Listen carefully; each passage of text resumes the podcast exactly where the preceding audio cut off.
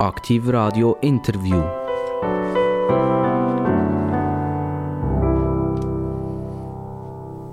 Herzlich willkommen bei Aktiv Radio, Aktiv Radio Interview, Aktiv Radio Gespräch. Wer uns oft zulässt, der weiß mittlerweile, unsere Gäste haben das Recht, das Interview auch umzukehren. Vielleicht sind sie mit etwas mal nicht zufrieden und sagen, ja, jetzt musst du halt mal Stellung nehmen dazu.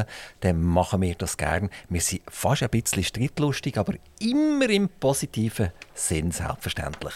Und wir haben Leute aus der Wirtschaft, wir haben Leute aus der Politik, äh, wir haben Leute aus der Kultur, wir haben ganz viele SRG-Kollegen hier gehabt, die müssen ans Mikrofon kommen, mal auf die andere Seite kommen.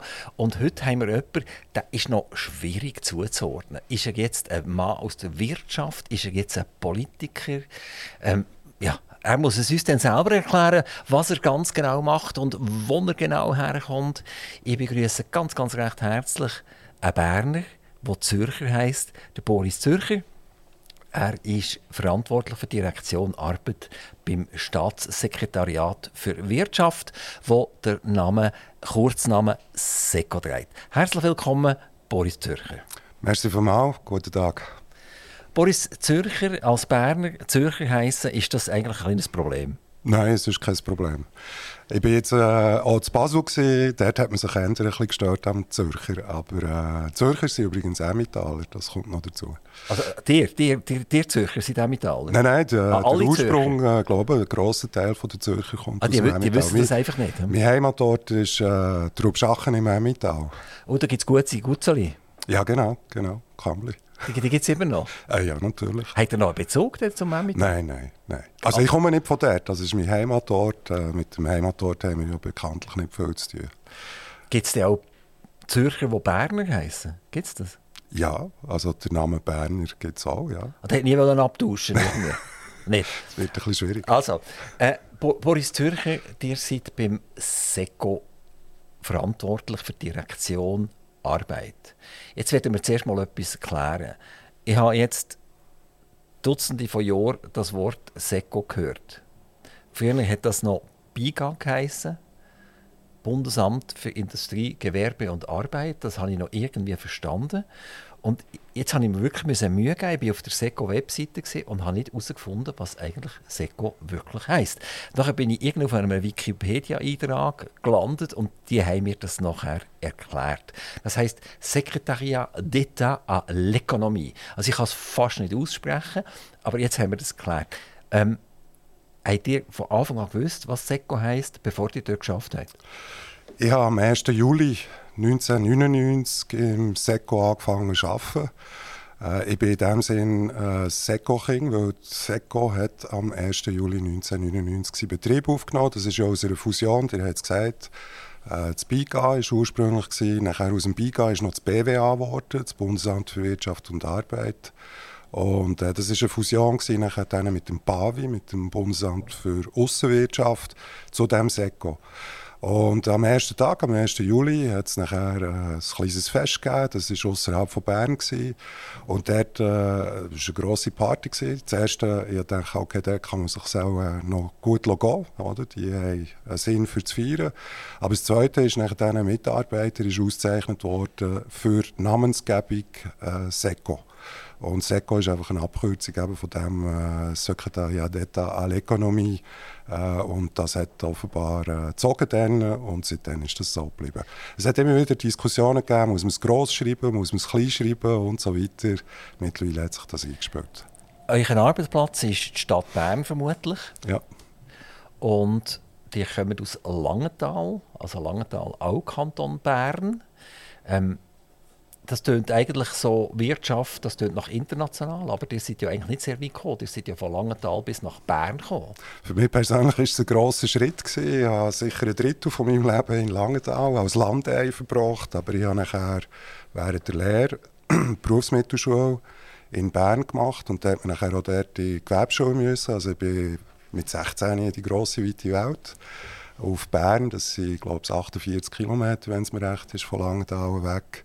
Und bin zwei Tage in der Woche äh, zu Bern gewesen, damals äh, noch mit dem Zug gependelt. Das ist in etwa drei, vier Stunden, gefühlt eine Stunde gegangen. Noch die äh, Holzbank zum Teil, Fenster, die man können auftun äh, Das ist ein grosser Schritt für mich persönlich, aber ich verstehe, dass das nicht sehr ein grosser Schritt ist. Boris Zöcher, ihr seid ja eigentlich ein Wirtschaftswissenschaftler ein bisschen weit. Die hat aber angefangen als Maschinenzeichner. Also sie hat eine Lehre gemacht und das ist ja für mich ist das etwas sehr, sehr Sympathisches. Also der hat eigentlich gelernt, am Morgen früh am Pult stehen, etwas produktiv mit den Händen und Geist herzustellen und zu hat er gewusst, was er gemacht hat. Und er hat sich erst nachher entschlossen, äh, eine Matur zu machen und ein Studium durchzuziehen. Schaut ihr das heute noch als der richtige Weg an? Oder sagt ihr, die Lehrzeit war ja eigentlich eine verlorene Zeit für mich? Nein, für mich persönlich war es sicher keine verlorene Zeit. Ich war ein kleiner Spätblümer äh, in dem Sinn. Und äh, ich bin einfach dann, äh, ich hätte schon gerne äh, an Gimmer gehen. Meine Kollegen von mir aus der Schule sind nachher an Gimmer rüber. Äh, aber es hat einfach schlicht nicht gelangt. Äh, ich war zu wenig fleissig und äh, es hat mir auch nicht, wie soll ich sagen, ja, der Einsatz hat gefällt. Und äh, dann ist mein Vater, äh, dann gibt es die übliche Phase, oder, wo man geht, go, go schauen, gibt es irgendwann eine Lehrstelle und äh, ich wollte zuerst einen Automech lernen, mein Vater war auch Automech. Gewesen. Äh, nachher habe ich in Bützberg, äh, bei einer grossen Garage, habe ich dort äh, eine Schnupperlehre gemacht. Und dummerweise war es so, gewesen, dass das gerade äh, im Moment war, wo es angefangen schneien. Und dann habe ich dort eine Woche lang Pneu ausgewuchtet und das war einfach irgendwie nicht sehr befriedigend gewesen. Äh, und nachher habe ich nicht mehr gewusst, was ich machen wollte. Und äh, dann ist mein Vater mal, äh, der hat auch in dieser Firma geschafft, wo ich nachher die Stiftung gemacht habe, ist mit einem Katalog gekommen, äh, wo drauf eine Maschinenzeichnung war, mit einem weißen Kittel vor einer riesigen Zeichnung, wo so eine Gasturbine äh, war. Und dann dachte ich, wow, das ist es. Und habe mich dort müssen bewerben. Und damals war es so, dass äh, Sekundarschule ist, äh, für Maschinenzeichnung quasi Pflicht war. Da man sogar eine kleine Prüfung müssen machen und das hat alles geklappt. Und am, äh, ich weiß es heute noch, am 14. April 1980 habe ich nachher äh, die Stiftung angefangen. Und äh, in der Zeit von Stiftung habe ich sehr viel gelernt. Äh, dort, äh, es war nicht nur ein Zuckerschlecken, das muss ich auch sagen. Aber beispielsweise äh, es ein Werkstattjahr. Gewesen. Da bin ich, das Werkstattjahr hat bei mir nachher sehr lange gedauert, weil sie im Büro keinen Platz hatten. Das ist eineinhalb Jahre gegangen. Und äh, das ist um halb sieben am Morgen hat das angefangen. Die ersten waren am viertel ab sechs. Gewesen. Die haben natürlich am Abend so schnell wieder, wie möglich wieder heim wollen. Das heisst, äh, wenn man dort spät gekommen ist, erst am 7. angefangen hat, ist man plötzlich irgendwie ab der 4. ist man ganz allein in der Werkstatt drin. Gewesen. Eigentlich sind wir ja immer noch gleich wie früher. Du, ja immer noch, du musst immer noch schauen, dass alles rund läuft. Jetzt beim Seko, du musst immer noch auswuchten zwischendurch, genau. dass das wieder richtig kommt. Also eigentlich ist der Schritt ja gar nicht so wahnsinnig groß gewesen. Die sind nachher an die Uni Bern gegangen und haben dort äh, Wirtschaft und Soziologie studiert. Wie, wie, passt wieder das zusammen? Also Wirtschaft, das ist der Litzer Erpol, hat man früher gemacht. Mhm. Ne? Heute gibt es ja das nicht mehr. Heute macht man ein Masterstudium beispielsweise. Und äh, Soziologie war vermutlich im Nebenfach. Gewesen.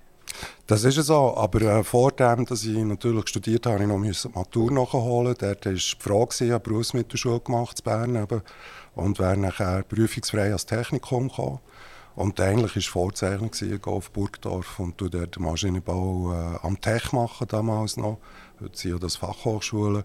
Äh, das war nachher nicht ganz meine Welt gewesen und es hat mich mehr interessiert, weil während der Lehre, ich habe nachher äh, einen Preis bekommen für äh, die beste äh, Abschlussprüfung in den allgemeinbildenden Fächern. Und das war dann ein bisschen die Grundlage. Gewesen. Das hat mich auch interessiert, geschichtlich, äh, geschichtliche Fragen und so weiter. Und das ist nachher während der Matur, ich habe nachher an der Feusi-Schule in Bern äh, quasi neben dem Job. Ich konnte halbtags arbeiten, schon damals Teilzeit gearbeitet.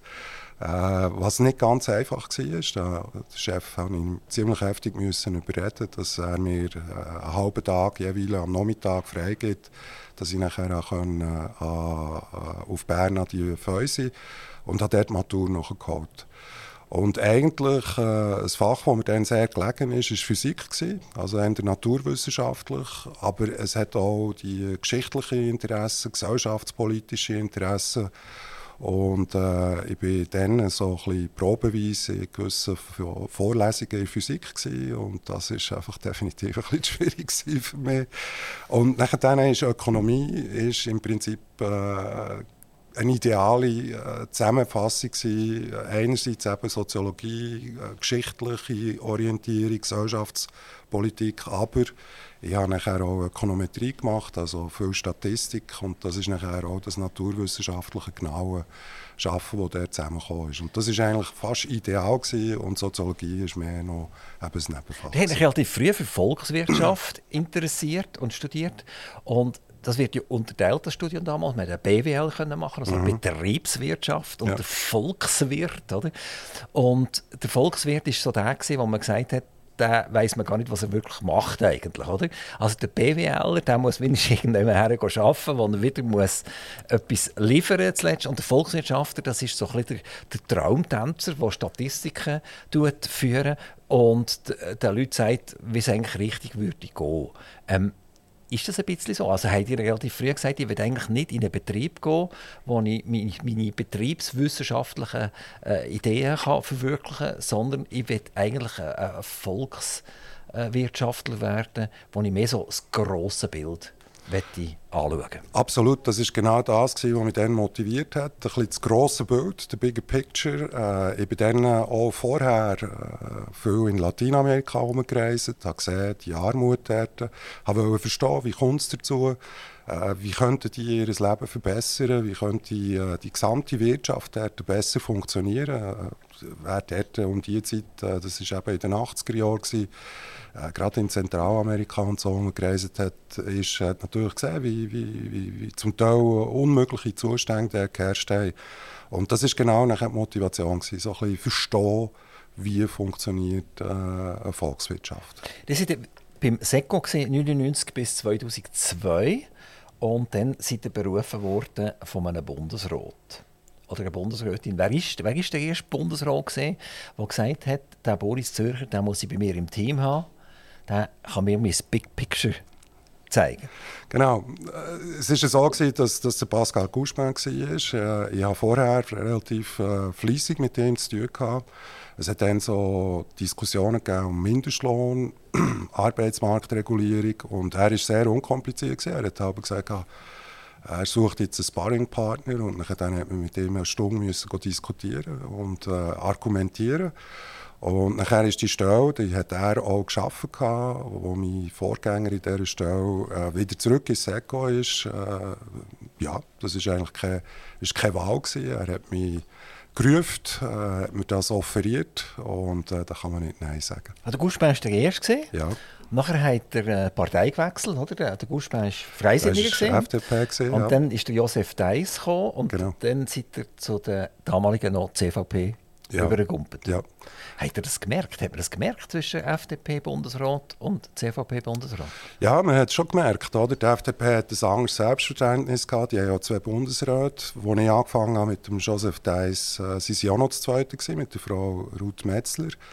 Äh, und sie zwei Bundesräte. Und in dieser Amtszeit, also in diesen fünf Jahren, glaube ich, wo er, äh, vier, fünf Jahre, wo er im, äh, damals EVD war, äh, eidgenössisches Volkswirtschaftsdepartement ist ja nachher Frau Metzler abgewählt worden. Und da haben wir natürlich schon gesehen, dass die CVP dort auch im Bundesrat äh, ein minorisiert worden ist. Also mit dem Herrn Deiss war es ein außerordentlich gutes Aus Auskommen. Gewesen. Er war ja selber auch Ökonomieprofessor, gewesen, was für mein Leben nicht immer vereinfacht hat, weil er hat schon viel besser gewusst, wie gewisse Sachen laufen. Also von dort her, äh, äh ja, es ist, äh, es ist eine Challenge gewesen. Ja, ist der Job mal in Frage gestanden? Ist er der mal gekommen, Boris Zürcher? Äh, nein, das jetzt nicht. müssen Sie sich schon ein bisschen Mühe geben, sonst äh, längt es dann nicht mehr.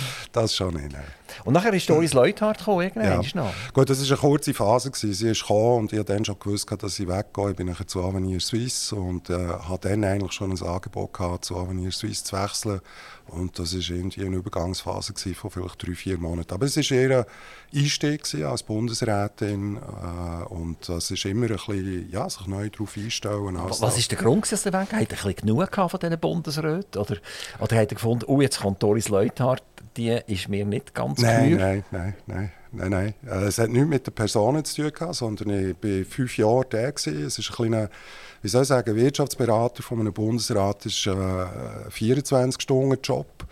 Ich sage immer, ich habe nicht äh, mich total überarbeitet, aber ich war enorm präsent. Gewesen, oder? Der, der, der, gerade der Joseph Deiss, äh, das war ein extremer Frühaufsteher. Gewesen. Da hat man irgendwie um 7 Uhr am Morgen das erste Briefing gehabt und da ist man irgendwie um Mitternacht zum Teil heimgekommen, wenn man ihn noch irgendwie begleitet hat an einen Anlass, wo man das Referat geschrieben hat.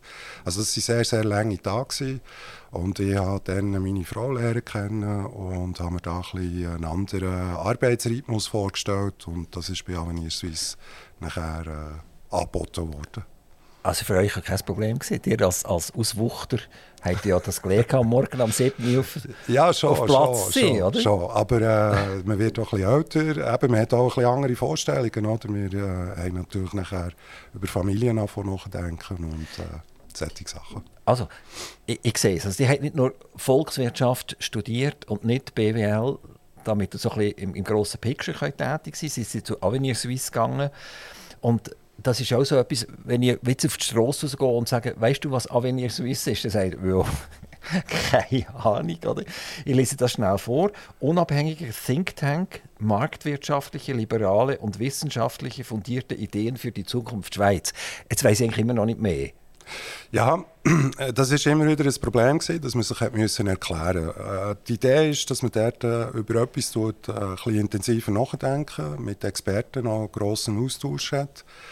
Äh, Damals war es äh, fast ein bisschen so gewesen, am Schluss gibt es ein Buch und dann tingelt man durch äh, das Land oder, und versucht die Ideen irgendwie unter den Leuten bekannt zu machen. Braucht es das überhaupt? Oder Ich glaube, ist das wieder mal äh, so eine, so eine Luftblase, wo man da auf die Leute loslässt, die zuletzt eigentlich so mit dem, mit, mit dem Nödeli Ballon rein, puff, und dann ist alles die Luft aus. Das ist tatsächlich immer wieder eine Frage gewesen, oder? Äh, Das ist außer dieser Weissbuchdebatte, ich weiß nicht, vielleicht gibt es noch Zuhörer, die sich daran erinnern In der Arena hat es mal so einen Ecklat gegeben, oder, wo da Wirtschaftsvertreter gekommen und äh, gesagt haben, wie im Prinzip die Wirtschaftspolitik müsste gestaltet werden. Und dort hat man gemerkt, es fehlt ein bisschen an der Power hinten dran, oder? Und äh, das ist eigentlich auch der Ursprung gewesen. Das ist übrigens Mario gewesen, der dann auch einen NZZ-Artikel geschrieben hat, wo er gesagt hat, die Schweiz braucht so einen Think Tank, der ein bisschen voraus überlegt, was, was, wie sich die Schweiz soll entwickeln soll. Nicht nur, wie sie soll entwickeln aber was mögliche Szenarien sind. Und wir haben uns zum Beispiel dann sehr intensiv, das ist immerhin jetzt fast 20 Jahre her, mit äh, Demografie äh, auseinandergesetzt. Das ist dann noch relativ weit gewesen und äh, wir sind jetzt mit drin in dieser demografischen Wende, die ist da. Und das ist ein bisschen der Anspruch gewesen, vielleicht 10, 15 Jahre im Voraus, sich gewisse Entwicklungen äh, zu antizipieren und zu schauen, wie man könnte darauf reagieren. Die sind nachher zum BAK gegangen. Ist das richtig? Oder ist Ja. das vorher gewesen? Das ist nachher gesehen, oder? Nein, das BAK? ist nachher. Gewesen, Das ja. Bank. Und das muss ich jetzt auch wieder vorlesen, weil das ist auch wieder so etwas kompliziert. Ist das unabhängige Schweizer Wirtschaftsforschungsinstitut, welches umfassende volkswirtschaftliche Aufga Auftragsstudien erstellt und die Erkenntnisse daraus für Politik, Wirtschaft und Gesellschaft nutzbar macht. Also, also die hat eigentlich ein, ein Leben hinter euch, wo der ir- irgendwie fa- fast schon so in einem i- i- i- ein Kulissentheater, oder, wo man da aufbaut, oder? Und dann tut man da riesige Geschichten ablassen. Oder sehe ich das völlig falsch? Also, Ich, ich sehe es falsch. Also, ich habe es fast gedacht. Ja, oder? nein, die Idee ist natürlich dort, äh, oder, äh, eben auch grosse Unternehmungen oder Branchen machen sich auch Gedanken, wie sie sich sollen positionieren wie sich die Zukunft könnte entwickeln Oder auch politische Projekte. Äh, was sind die Auswirkungen? Was sind die Auswirkungen konkret auf ein Unternehmen? Was ist die Auswirkung konkret auf eine Branche, wenn jetzt die Regulierung verändert wird? Und dann tut man da dazu eine Studie machen. Das Unternehmen kann nachher die Studie brauchen und im politischen Prozess einbringen. Das ist ein bisschen die Überlegung. Äh, man hat nachher auch äh, äh Wirtschaftsprognosen gemacht. Dort. Äh, in der Schweiz äh, gibt es KOF, gibt es äh, verschiedene universitäre Institute, es gibt Nationalbank und SECO, die Wirtschaftsprognosen machen. Und was mich natürlich daran interessiert ist, ist, dass es viele Meinungen gibt. Oder? Und nicht nur SECO hat gesagt, die Wirtschaft wird voraussichtlich nächstes Jahr um 3% wachsen oder irgend sowas.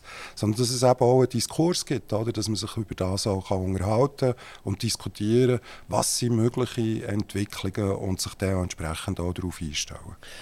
Aber auch dort, und nachher höre ich dann mit dem Thema auf, oder? Äh, man, man, man, schuldet nicht wirklich, wenn wir sagen, an einer Dreibank ein Zahnrädchen, oder? Entweder habe ich das Zahnrädchen gemacht oder ich habe es nicht gemacht. Wenn ich es nicht gemacht habe, dann kann der Motor einfach nicht laufen, oder?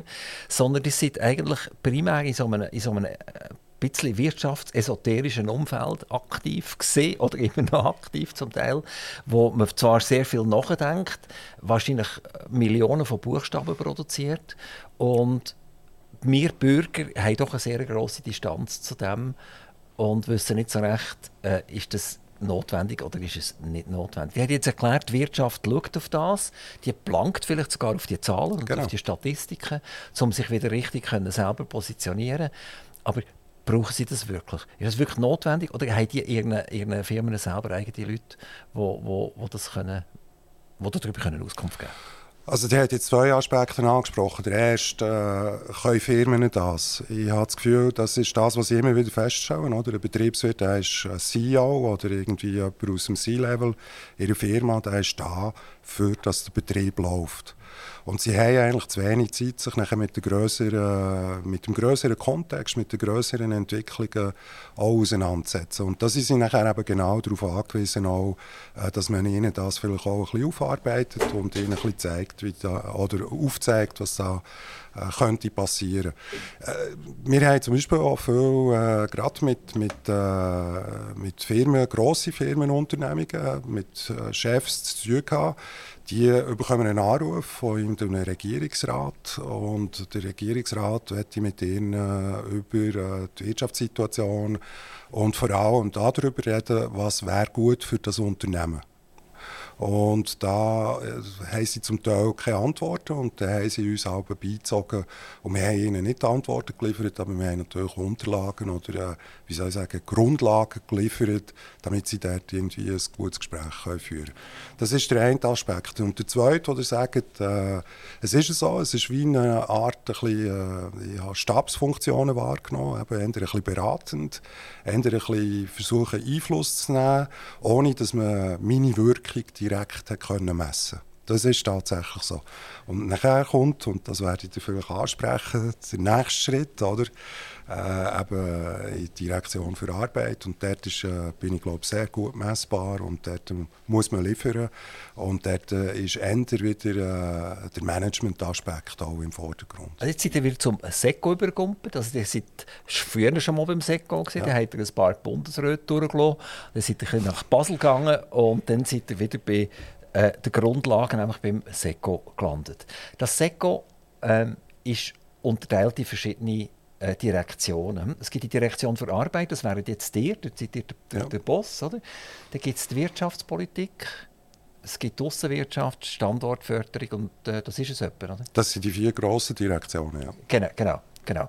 Und eigentlich kann man sagen, ihr seid eigentlich dort der, der, der, der Sozialist dort in dem Ganzen. Ihr, ihr seid der Gewerkschaftsvertreter dort innen. Also ihr seid eigentlich der, den die Arbeitgeber nicht so wahnsinnig gerne haben. Stimmt das? Nein, das stimmt überhaupt nicht. Ich sehe es mehr so, dass wir äh, binnenorientiert sind, also auf die Schweizer Politik orientiert sind. Die Außenwirtschaft ist von Natur aus natürlich auf, äh, aufs Ausland äh, konzentriert. Und äh, meine Direktion äh, hat eine wichtige Aufgabe in der Schweizer äh, Wirtschaftspolitik. Wir äh, sind eben Aufsichtsbehörden in dem Sinn über alle Gesetze, äh, die es gibt äh, im Bereich Arbeitsmarkt. Eben, aber die Aufsichtsbehörde hat man ja nicht so wahnsinnig gern. Ja, das ist so. Also eine äh, Aufsichtsbehörde, die beliebt ist, macht wahrscheinlich etwas falsch. Aber wir sind jetzt nicht die, die mit dem, äh, ja, äh, mit dem, mit dem äh, Jäckli da, wie, wie in den USA, oder das blaue Jäckli, wo hinten gelb drauf Seko steht, einfach da in die Vollzugsstelle gehen. Ich sehe hier drauf, bei euch auf der Webseite, der Arbeitnehmendenschutz. Das ist genau. etwas Wichtiges. Ja. Oder? Also das ist jetzt auf der Seite, Seite vom Arbeitnehmer und nicht auf der Seite vom Arbeitgeber. Arbeitgeber. Umgekehrt werdet ihr natürlich argumentieren, wenn es dem Arbeitnehmer gut geht, dann ist es Gott zum Arbeitgeber gut, oder? Also das ist eine Zwangsläufigkeit.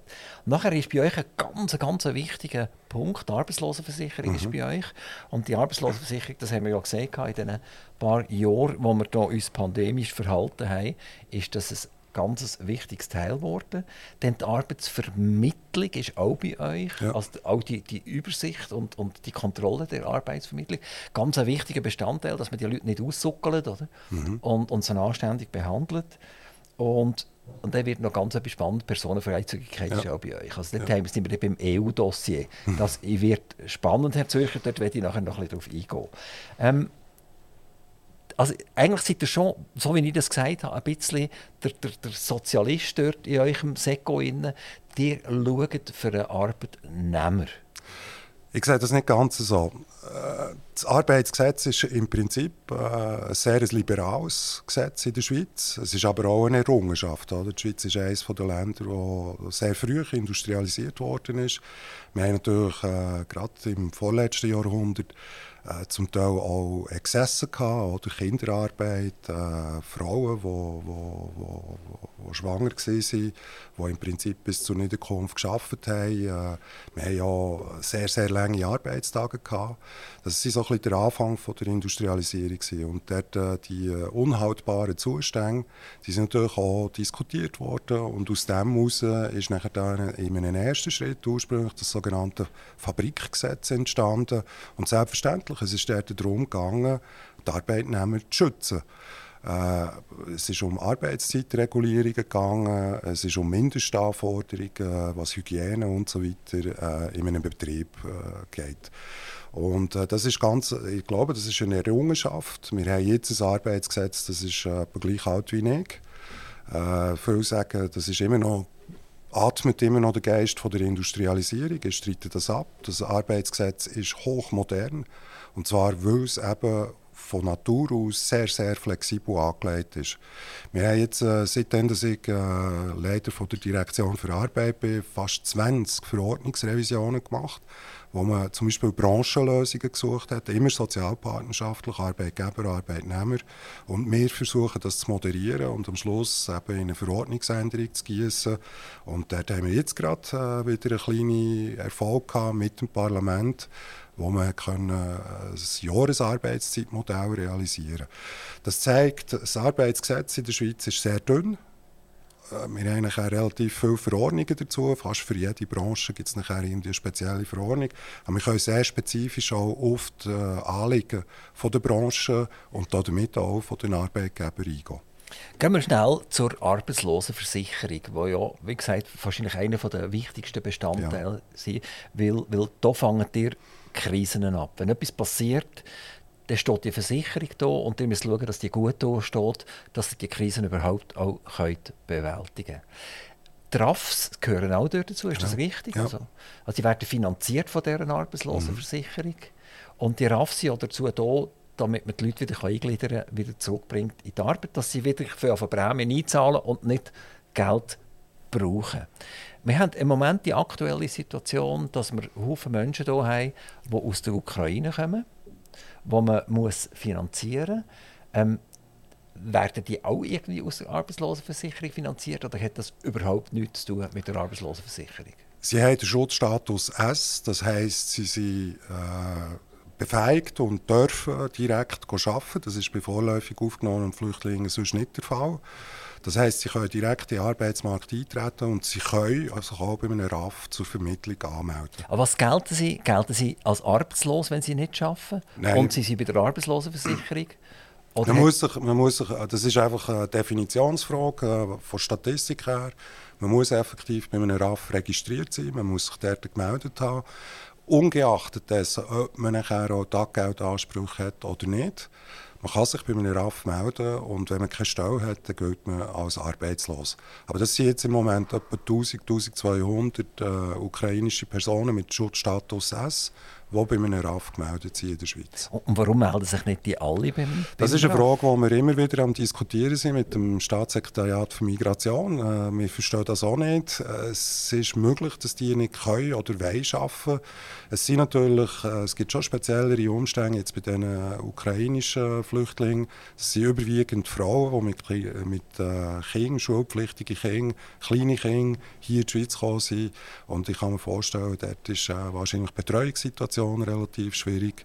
Äh, das könnte der Grund sein, dass sie sich zu wenig äh, in den Arbeitsmarkt integrieren. Äh, es ist grundsätzlich so, dass der Schutzstatus S ein ambivalent ist. Der ist sogenannt rückkehrorientiert. Also sobald sich die Situation in der Ukraine würde verbessern, geht man davon aus, dass die wieder zurückwandern. Und das äh, gibt eine Spannung, wenn man natürlich einen Integrationsprozess mit diesen Personen machen will, dann ist das natürlich etwas, das man nicht in zwei Tagen erledigen kann. Sondern das ist eben ein Prozess, der mehrere Monate kann dauern kann, auch wenn man in einen Betrieb hineingeht. Dann wird natürlich das Unternehmen investiert in die Leute, tut vielleicht Sprachkurse anbieten oder tut die Leute ausbilden. Und dann weiß ich natürlich nicht, sobald dass die Leute ausgebildet sind, dass sie nach denen wieder gehen. Und ergo gibt es dort einfach gewisse Probleme äh, von den Erwartungen her äh, wie, wie sich die Leute eben nachher auch tatsächlich werden integrieren. Gehen wir mal schnell zur Salärierung. Nehmen wir mal an, ich bin ein Betrieb und wäre in der Lage, drei ukrainische äh, Menschen, die jetzt in der Schweiz leben, aufzunehmen. Aber ich habe erstens mal das Problem, dass er vielleicht in sechs Monaten wieder weg ist. Mhm. Ich habe das Problem, dass er sprachlich vielleicht noch nicht genau dort ist, wo, wo er sein sollte. Aber ich kann sagen, mal, er kann, er kann, mir helfen. Jetzt habe ich die Problematik, dass ich zum Beispiel in einem Gesamtarbeitsvertrag in, in, in bin. Ich muss ein gewisses Lohnniveau muss ich garantieren. Und jetzt wird, komme ich zu der Behörde, zum RAF oder so, und sage, okay, ich nehme ihn, aber ich zahle ihm genau 1000 Franken pro, pro Monat, weil er, er kann gar nicht mehr leisten im Moment. Es geht gar nicht. Dann kommt RAF zurück zu mir und sagt mir, Lass mal, du bist ein Ausbüter, oder? das geht schon gar nicht. Oder? Und dann sage ich, ja, dann nimm ihn halt nicht. Das ist mal Frage Nummer eins. Das ist doch irgendwie extrem paradox. Oder? Und Frage Nummer zwei, man hat Berichte gesehen, wo zum Beispiel Pflegefachpersonal äh, ukrainisch in die Schweiz gekommen ist und die hocken daheim und warten darauf, dass es oben wird und dürfen nicht an ein Spital gehen, weil ihre entsprechenden Zertifikate nicht stimmen. Und dort ist man nicht so flexibel, dass man sagt, okay, wir glauben dir, dass du eine Pflegefachfrau bist. Du darfst nicht allein an Patienten her, weil du hast die Zertifikat nicht. Aber du laufst jetzt mit der Pflegefachfrau Huber laufst du mit und du tust sie unterstützen. Und die sieht dann schon, ob du das kannst oder ob du das nicht kannst. Aber nochmal, nicht selber, sondern du bist einfach dabei. Und das macht man aber auch nicht. Irgendwie sind wir sehr einfach gesehen im Entgegennehmen von, von diesen Leuten, aber wir sind äußerst kompliziert im Integrieren von diesen Leuten. Ja, die Integration von den ukrainischen Flüchtlingen ist kein Zuckerschlecken. Das ist tatsächlich eine schwierige Herausforderung. Und äh, es sind verschiedenste Akteure, die dort müssen zusammenspielen müssen. Und wenn es irgendwann nicht läuft, dann ist man schnell eben Entschuldigungen zu finden. Sei es Diplomanerkennung, ist es langsam oder funktioniert nicht, sei es, dass Salärvorstellungen zu hoch sind und so weiter. Ich glaube, wir haben aber schon vom Bund her praktisch für jede Situation eine Lösung, beispielsweise Diplomanerkennung. Äh, das ist im Prinzip gelöst. Es gibt eine gewisse gegenseitige Anerkennung. Also wenn die mit Diplom kommen, dann wird die Äquivalenz festgestellt und das sollte eigentlich kein Problem sein. Äh, was die Löhne angeht, äh, kann die Arbeitslosenversicherung dort auch Unterschiede feststellen und die decken zum Teil, sei es Zwischenverdienst, sei es arbeitsmarktliche Massnahmen. Also es gibt schon sehr viele Instrumente, die man dort einsetzen kann. Man muss nachher aber auch die Situation vom Schweizer oder von der Schweizerin anschauen. Oder? Äh, der macht einen gewissen Job, dann kommt jemand Ukrainisches und der macht den Job zum halben Preis oder noch weniger. Äh, das ist natürlich auch eine Problematik, die es zu adressieren gibt. Und genau dort gelten nachher eben gesamtarbeitsvertragliche Regelungen, dass man die nicht kann, kann unterbieten kann. Das heisst, jetzt mit dem Ukrainer hat es äh, funktioniert. Äh, wieso nehmen wir jetzt nicht noch jemand anderes? Und am Schluss hat man den Arbeitsplatz oder die Arbeitsstelle voll Sättige, die halt einfach nur ein Viertel zahlt sind im Vergleich zum Schweizer. Und das ist für eine Schweizerin und für einen Schweizer sicher nicht angenehm. Also Fakt ist, das ist für mich das Hauptargument, dass die Leute nicht in den Arbeitsprozess integriert werden. Also es ist, wir machen es zu kompliziert und nachher haben wir immer Angst, oder, dass effektiv die nicht, einem Schweizer die Arbeitsstelle wegnehmen und das kostet nur ein Viertel und damit ist ein ungebührlicher Profit auf der Wirtschaftsseite. Aber irgendwann braucht es einfach äh, vernünftige Lösungen und dann muss man halt sagen, okay, du musst einfach mir garantieren, du hast 20 Mitarbeiter, nicht, dass du in äh, sechs Monaten nur noch 15 Mitarbeiter hast und, und nur noch Ukrainer, sondern wenn du die 20 Mitarbeiter behaltest in den nächsten drei Jahren, dann akzeptieren wir das, weil dann ist es Add-on, oder? Dann ja, nimmt, aber das passiert auch. Das passiert auch. Also, wenn man zum Beispiel jetzt schaut, oder, äh, die, die IT-Branche hat da äh, grosse Anstrengungen unternommen, die haben so äh, Programme auch entwickelt, wo man eben nicht gerade die ganze Belegschaft für Ukrainerinnen oder Ukrainer kann ersetzen kann, aber wo man eben solche Leute kann nehmen und äh, in einen Betrieb kann integrieren kann. Aber das ist auch dann eine grosse Anstrengung. Und zwar für die ganze Belegschaft, für das Unternehmen. Und ich kann bis zu einem gewissen Maß auch nachvollziehen, dass gewisse Unternehmen sagen, das ist mir einfach zu, äh, zu anstrengend oder das tut meine betrieblichen Abläufe und so weiter, das tut die stören, also mache ich das nicht. Aber es ist tatsächlich so, ich tue das auch ein bisschen beklagen, wieso Machtwirtschaft dort von sich aus geht sie nicht mehr auf die Ukrainerinnen zu. Beispielsweise das Gastgewerbe, das jetzt über äh, Fachkräftemangel klagt, äh, sehr virulent. Wieso äh, brauchen die die Möglichkeit nicht stärker? Weil die Möglichkeit steht da. Aber es gibt natürlich auch ganz viele Stellen, wo einer nicht ums Töten jemanden braucht, oder? aber sagt, ich mache mit und, aber dann, dann müssen wir finanziell entgegenkommen. Ja, aber du siehst, oder, es ist eben immer so ein bisschen, oder, wie viel erwarte ich, wie viel darf man zumuten, oder? Und äh, Zumutung ist eben offenbar in vielen Situationen ein bisschen hoch. Wir reden über Löhne. Und da reden wir jetzt über ein weiteres Dossier, das bei euch ist, das ist die Personenfreizügigkeit. Personenfreizügigkeit bedeutet, ein Deutscher darf in die Schweiz arbeiten und ein Schweizer darf nach Deutschland arbeiten. Primär will wahrscheinlich der Deutsche die Schweiz arbeiten, weil das Lohnniveau ist höher. Das Lohnniveau, das probiert man zu schützen. Man probiert trotzdem ein Rahmenabkommen irgendwie herzubringen mit der Europäischen Union.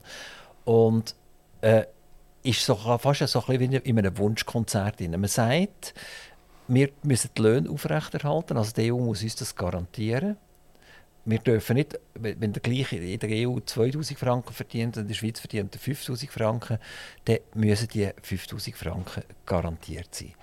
Wird es jemals zu einem Abkommen kommen, wenn wir die gravierenden Lohnniveauunterschiede aufrechterhalten?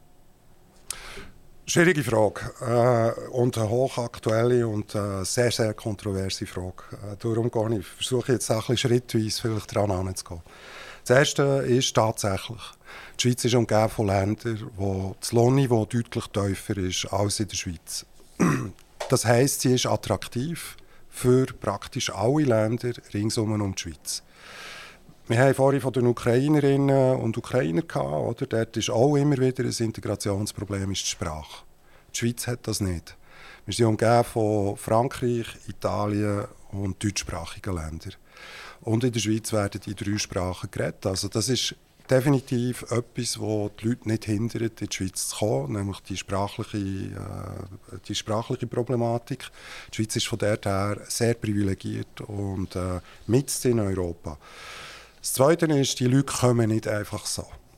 Das ist immer wieder die Vorstellung, die man kolportiert. Oder? Die Schweiz wird überrannt, äh, überflutet mit äh, EU-Staatsbürgern, die hier in die Schweiz wollen, gross absahnen Die Realität ist, dass Schweizer Arbeitgeber sehr gezielt in der EU Leute rekrutieren. Das heißt, sie suchen dort, ein Schweizer Arbeitgeber hat in der Schweiz ein Privileg, dass er nicht nur aus den 5,3, 5,5 Millionen Schweizer Erwerbstätigen kann auswählen kann, sondern er kann im Prinzip aus der ganzen EU mit 280, 320 Millionen Erwerbstätigen auswählen. Der nächste Punkt ist, äh, das Gewerbe hat auch ein Interesse, dass sie nicht kaputt gemacht werden. Das ist ein die Übereinkunft, die man hatte damals. Äh, es ist ja in einem zweiten Anlauf, wir haben ja den EWR zuerst. Der ist ja gescheitert. Und wieso ist er gescheitert? Weil die Leute Angst hatten, dass ihr Lohn und das Gewerbe übrigens auch Angst hat, dass ihr Geschäft durch die Zuwanderung kaputt gemacht wird, unterboten wird. Äh, in der Schweiz haben wir relativ hohe Lebenskosten und so weiter.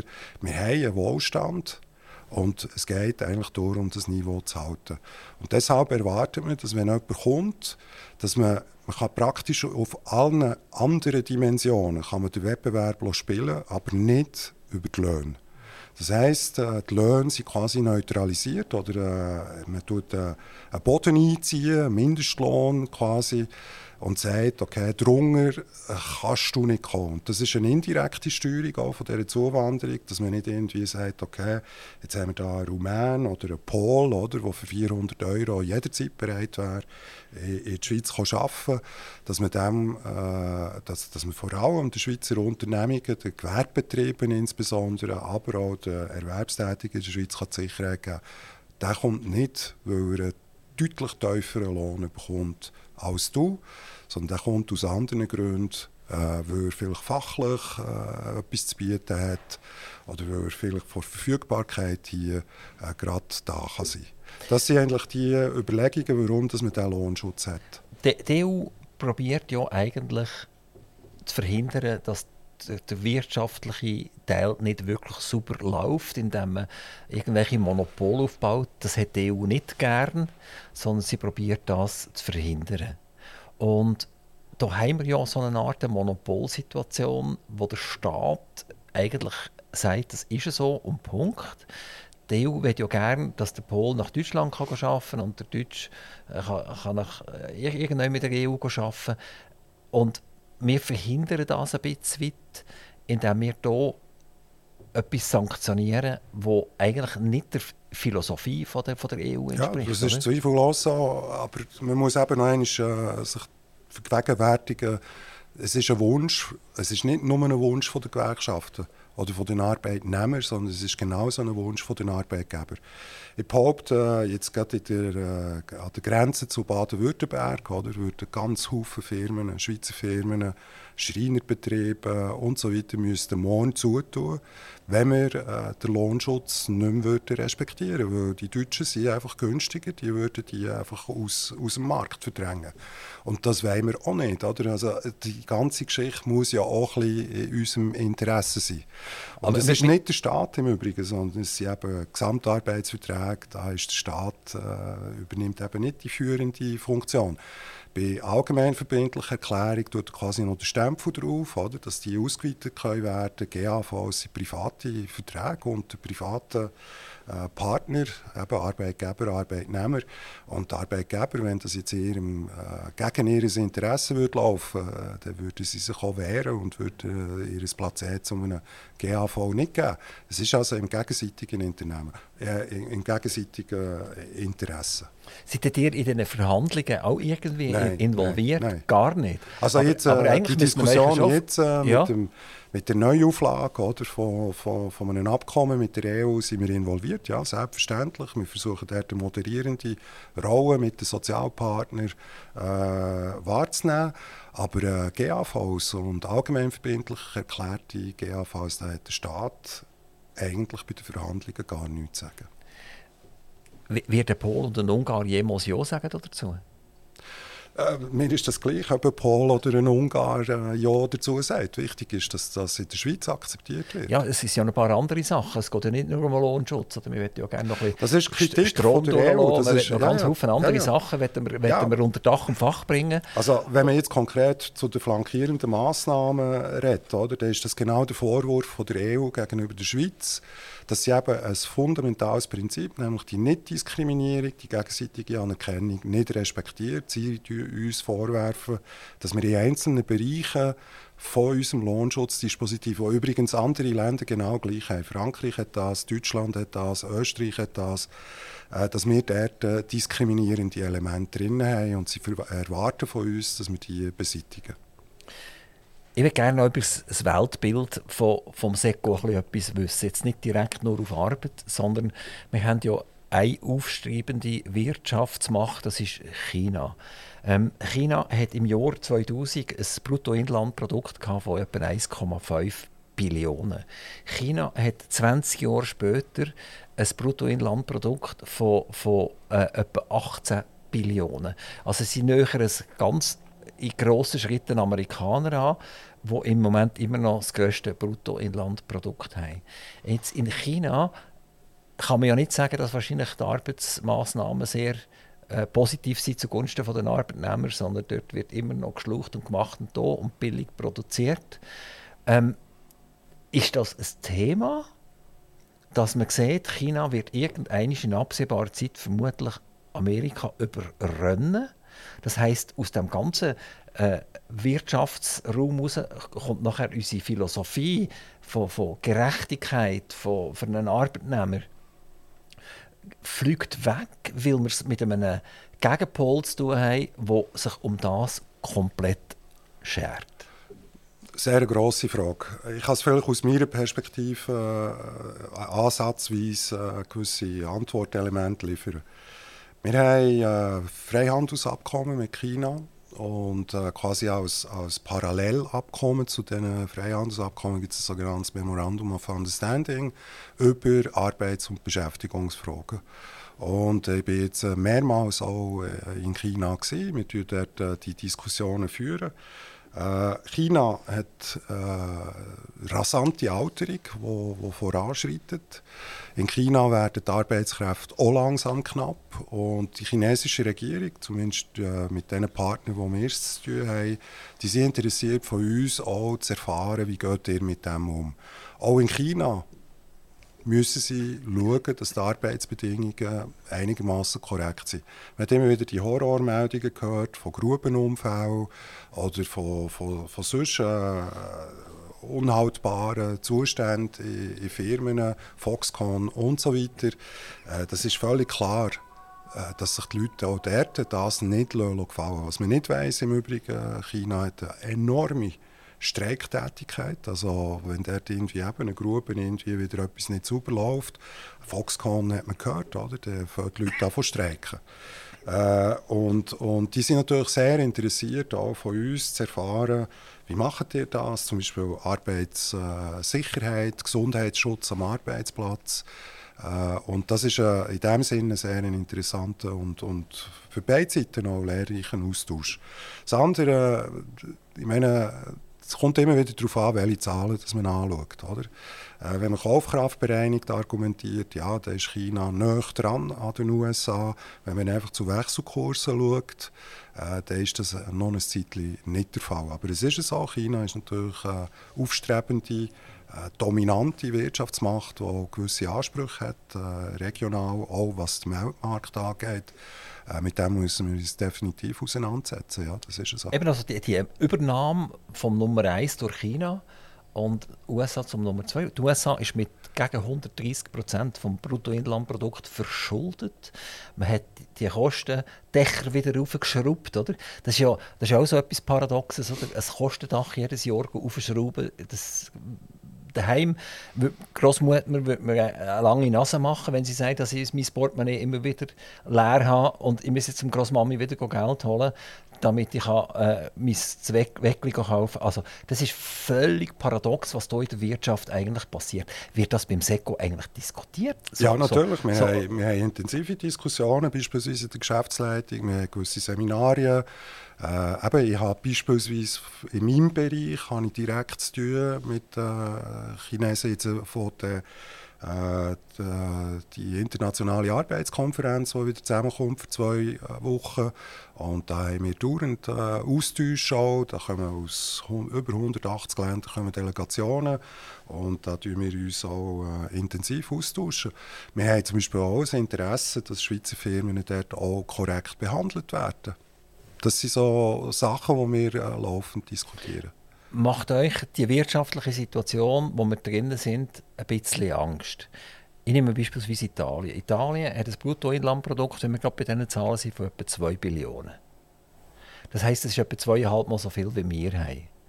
Aber Italien ist um Faktoren grösser, hat viel mehr Menschen, die dort, die dort leben, hat auch eine extreme Verschuldung. Sind wir irgendwann so kurz vor einem Pulverfass, wo irgendwann jetzt mal in die Luft geht?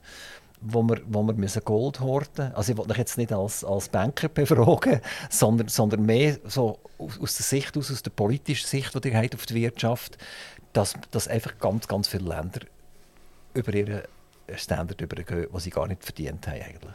Das glaube ich schon, das ist so. Italien ist gerade ein, klassischer Fall. Wir sehen es aber auch in Frankreich, zum Teil auch in Deutschland, gerade unsere grossen Nachbarn. Und das tut in dem Sinne Befürchtungen wecken, weil die Schweiz, ihr geht es in der Regel gut, wenn es diesen Ländern auch gut geht. Also das muss man immer wieder betonen. Wenn es diesen Ländern schlecht geht, dann wird es uns auch schlecht gehen. Uns geht es äh, hervorragend, würde ich sagen. Äh, die Verschuldungssituation die ist tatsächlich besorgniserregend. Die äh, hat man eigentlich in Friedenszeit äh, noch nie so eine Verschuldung gesehen. Man hat immer wieder grosse Verschuldungen gesehen während der Kriege, Ersten Weltkrieg, Zweiten Weltkrieg. Nach dem Zweiten Weltkrieg haben wir eine Hochwachstumsphase gehabt, gekoppelt mit einer gewissen Inflation. Das hat im Prinzip von selber die Schulden reduziert. Äh, es ist tatsächlich schwierig äh, im Moment zu sehen, wie die Schuldenberge effektiv äh, werden abgedreht werden. Und die Schweiz ist im Vergleich dazu in einer sehr komfortablen Situation. Wir haben jetzt auch nach der Covid-Krise immer noch eine moderate Staatsverschuldung auf dem Bund. Äh, Kantone äh, haben jetzt gerade äh, hervorragende Abschlüsse äh, gezeigt. Oder? Äh, aber man sieht auch, es kostet etwas. Oder? Also, das Arbeiten in der Schweiz ist anstrengend. No, um bei den anderen Ländern zu bleiben. Oder? Die hat ja gesagt, also die Schweiz steht in einem Umfeld, wir haben Grenzen ringsum und dort haben wir andere Länder. Wir haben beispielsweise auch Frankreich. Und wenn wir das Pro-Kopf-Einkommen anschauen, also vom Bruttoinlandprodukt pro Kopf äh, Produkt, dann ist das einfach eine Katastrophe. Oder? Also, so viele Leute produzieren so wenig, ähm, dass man fast sagen kann, das ist ja für Chinesen ein gewöhnliches Fressen. Also, die schauen einfach nur noch zu, wenn wir uns selber abschaffen. Ja gut, also das würde ich jetzt nicht so sehen. Aber tatsächlich, wenn man das Beispiel von Frankreich anschaut, der hat gesagt, so viele Leute produzieren so wenig. Ich würde es gerade umkehren und das ist der grosse Unterschied zur Schweiz. In Frankreich hat es relativ wenig Leute, im Vergleich jetzt zur Schweiz, oder, die tatsächlich erwerbstätig sind und die im Arbeitsmarkt drin sind. Und diese paar wenigen Leute, die produzieren enorm viel. Die sind in dem Sinn produktiver als wir. In der Schweiz äh, sind sehr viele Leute, die im Arbeitsmarkt drin sind. Äh, die Erwerbsquote hier in der Schweiz ist rekordhoch, auch im OECD-Vergleich. Und das verteilt sich nachher auch entsprechend viel besser über alle Leute. Und äh, wir haben dadurch auch eine bessere Einkommensverteilung, eine relativ egalitäre, egalitärere Einkommensverteilung, eine gleichmäßigere Einkommensverteilung. Und äh, wir haben auch ein schönes, ansehnliches, stetiges äh, Wirtschaftswachstum. Sind wir Schweizer nicht aber auch ein bisschen Zauberlehrling? Indem ihr natürlich Arbeitslosenzahlen ausweisen, die vielleicht gar nicht richtig sind. Oder? Indem wir natürlich ein Staatswachstum haben, das fulminant ist. Oder?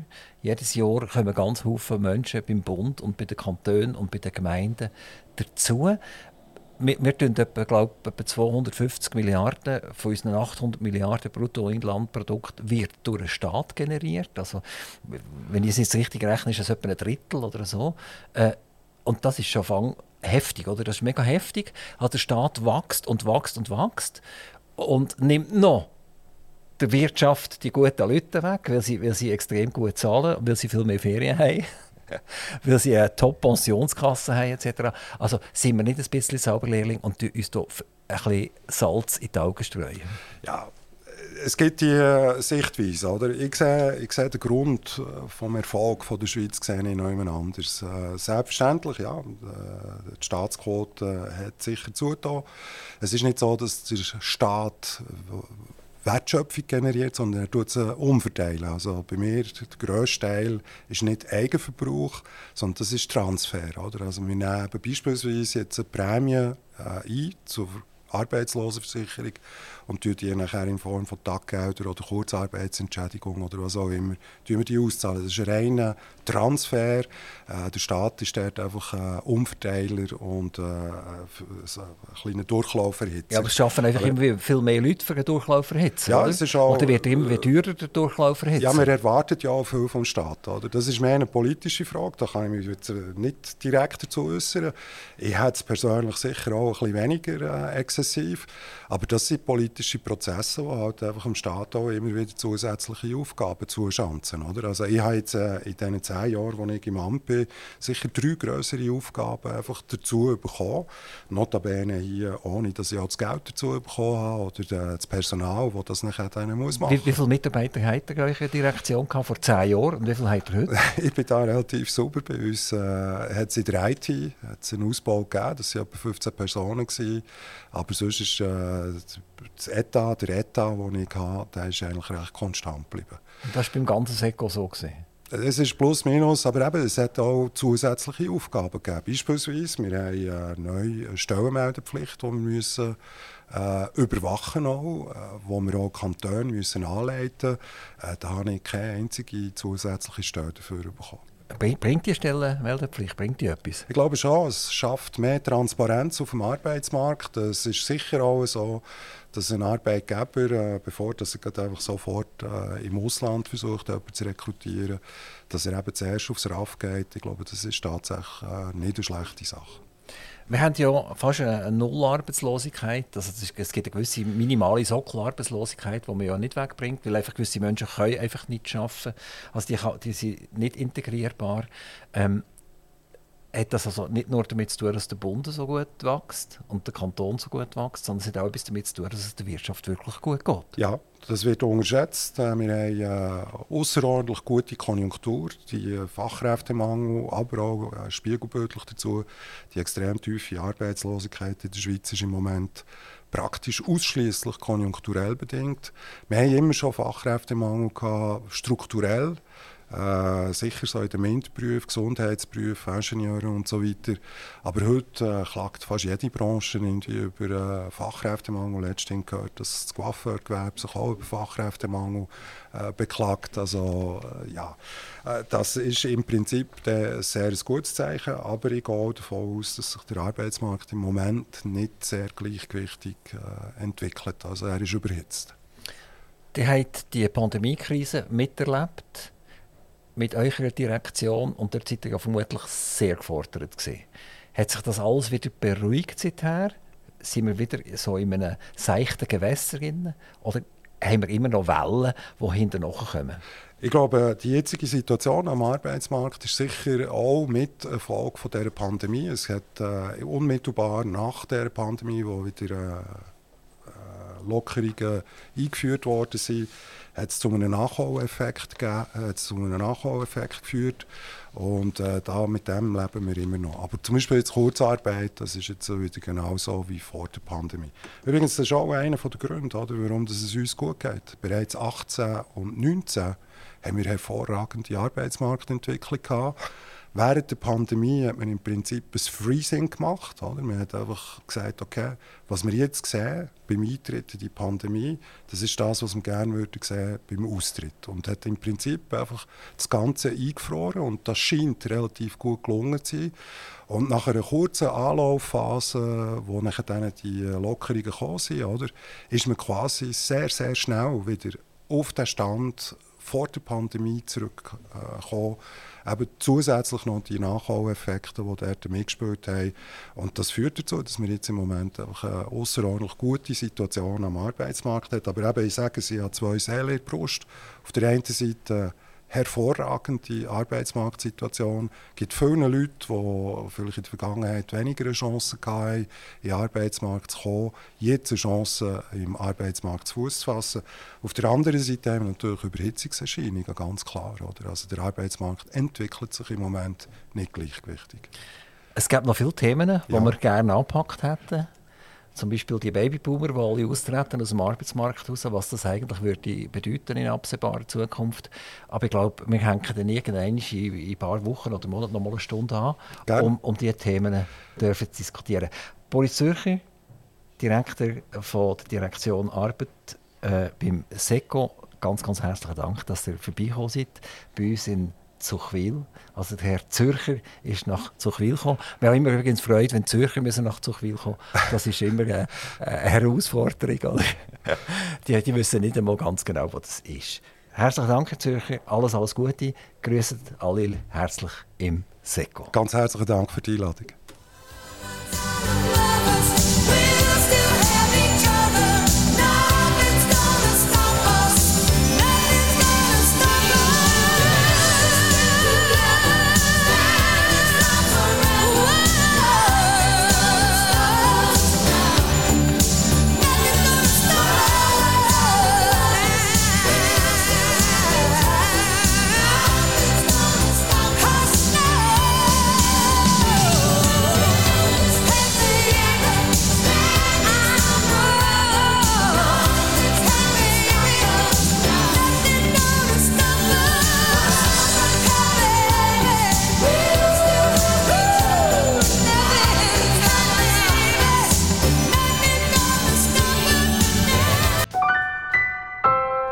Aktiv Radio Interview.